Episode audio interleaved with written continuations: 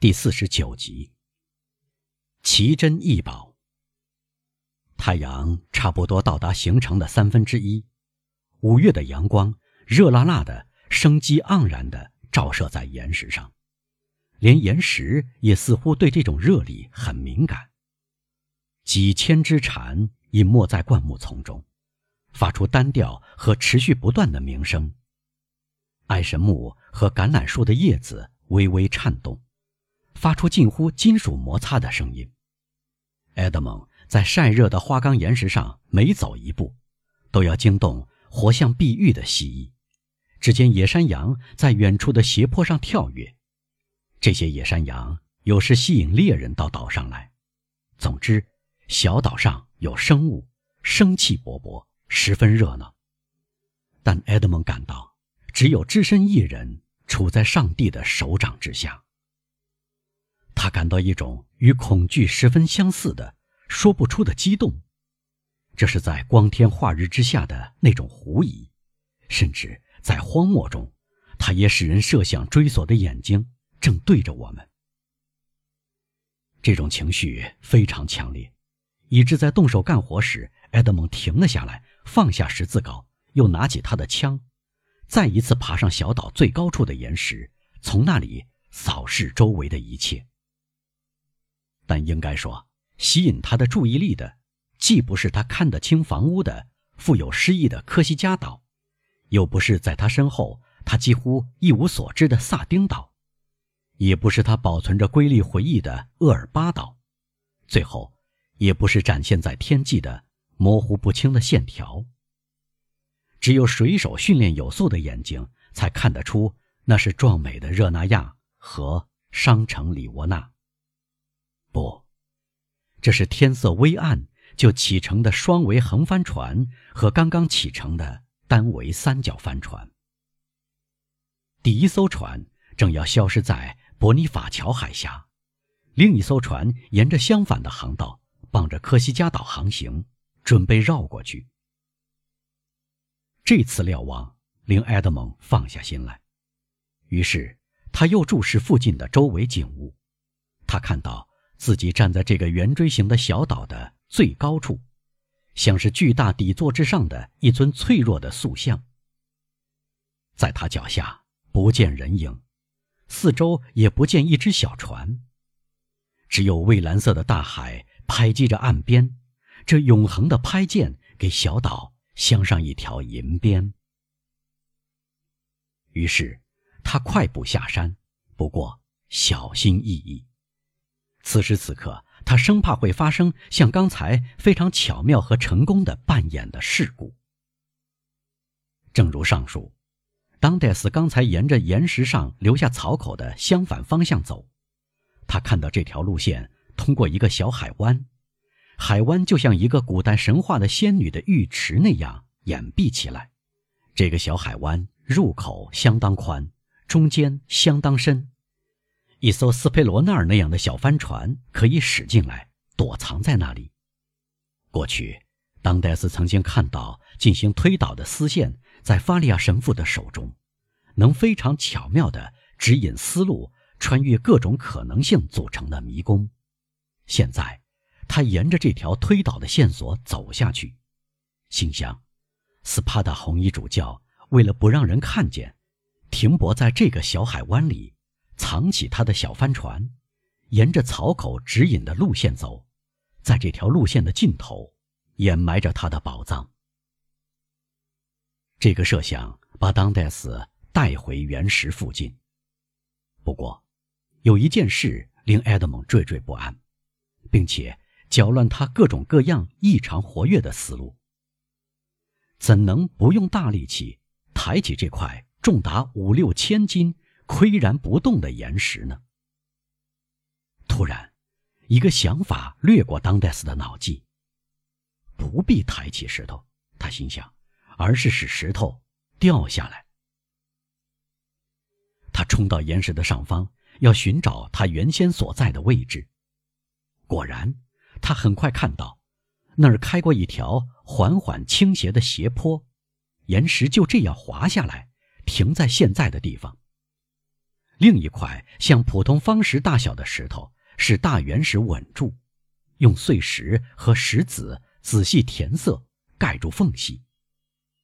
在这种泥瓦匠的活计上面，又盖上腐殖土，从中长出野草，苔藓也蔓延开来。几棵爱神木和乳香黄连木的种子生了根，这块年代久远的岩石好像跟泥土连成一片。当戴斯小心地去掉泥土，看出或者自以为看透了全套巧妙的骗人把戏，于是他开始用十字镐去挖这堵由岁月加固的隔墙。挖了十分钟以后，这道墙。挖掉了，露出一个可以伸进手臂的洞。当戴斯砍断一棵所能找到的最结实的橄榄树，砍去树枝，插进洞里用作杠杆。但原石太重，而且底下那方石也垫得太稳固，所以人力，哪怕像赫尔库勒斯那样的大力士，也动摇不了。于是当戴斯考虑。必须去掉这块垫石，但用什么方法呢？当戴斯环顾四周，就像束手无策的人那样，他的目光落在他的朋友雅各伯给他留下的放满火药的岩羊角上。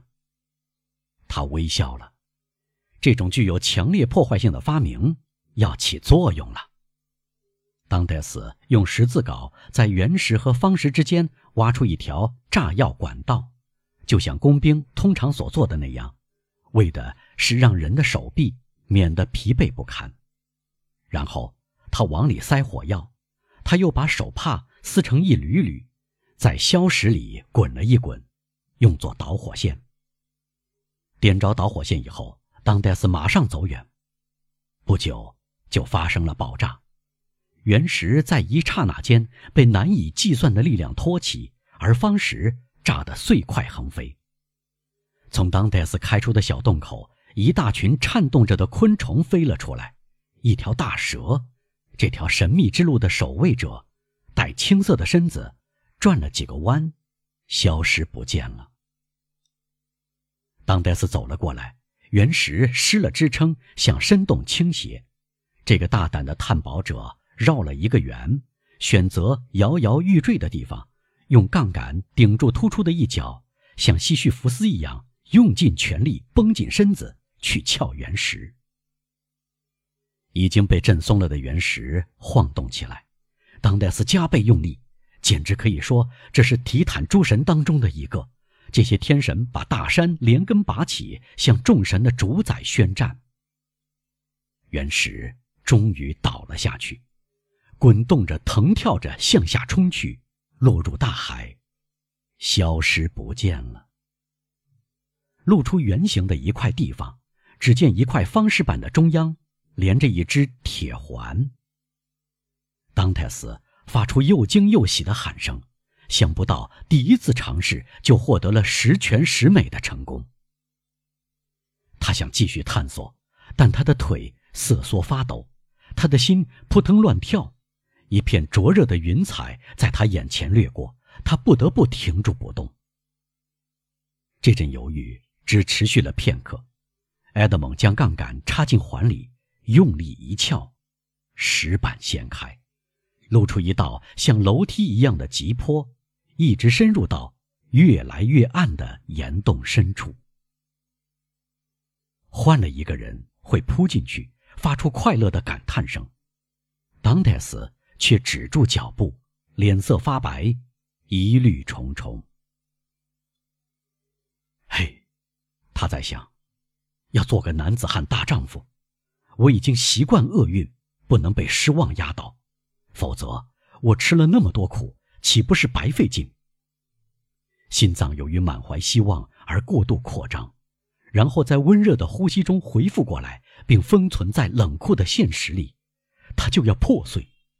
法里亚做了一个梦，斯帕的红衣主教根本没有在这个岩洞里埋过东西，甚至或许从来没有进去过，或者如果他来过，凯撒博尔贾是个大胆的冒险家，百折不挠和鬼鬼祟祟的窃贼，随后也来过，步我一样的后尘，像我一样掀起这块石头，比我先下洞去，什么都没给我留下。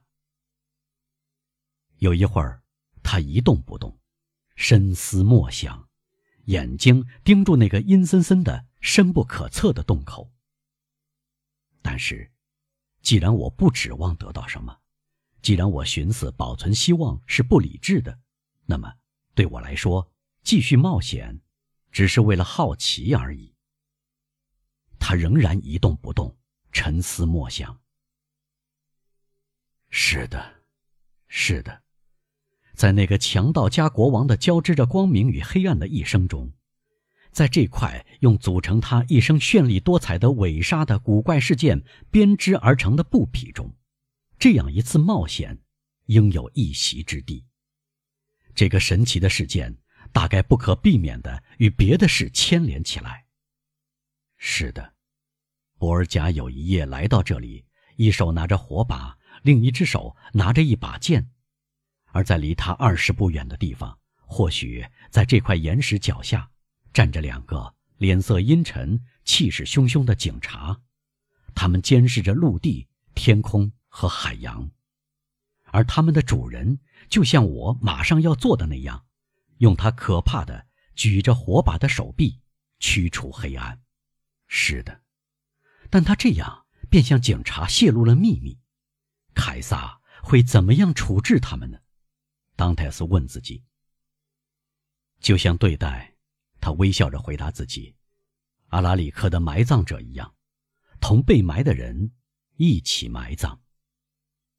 但是，如果他来过这里，当泰斯又说，他会找到并且夺走宝藏。博尔贾把意大利比作一棵朝鲜蓟，他要一片叶子一片叶子的吃掉。”他可是太清楚怎样使用时间，绝不浪费时间，再把原石放在原处。下去吧。于是，他嘴唇上挂着怀疑的笑容，走进洞里，一面喃喃着说着人类智慧结晶的一个词：“或许。”当泰斯原以为洞里一片黑暗，空气浑浊，能见度低，可是相反。他看到的是分解成青光的柔和光线，空气和亮光不仅从刚打开的洞口穿进来，而且来自地面看不见的岩石裂缝。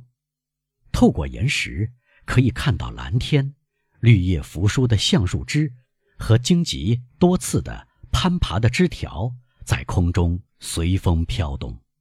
这个岩洞的空气是温润的，而不是潮湿的。是芬芳的，而不是平淡无奇的。同洞外的温度相比，就像在太阳下戴上墨镜一样。在洞里待上一会儿，当泰斯的目光本来已习惯黑暗，于是便能观察岩洞最深的角落。岩洞是花岗岩构成的，用闪光片装饰的岩石表面像钻石一样闪烁发光。唉，埃德蒙微笑着心想。不用说，这就是红衣主教留下的宝藏，而那个好神父在梦里看到这闪光的墙壁，便满怀希望。但当戴斯想起遗嘱中的话，遗嘱他熟记在心。在第二个洞口最深之余中，遗嘱是这样写的。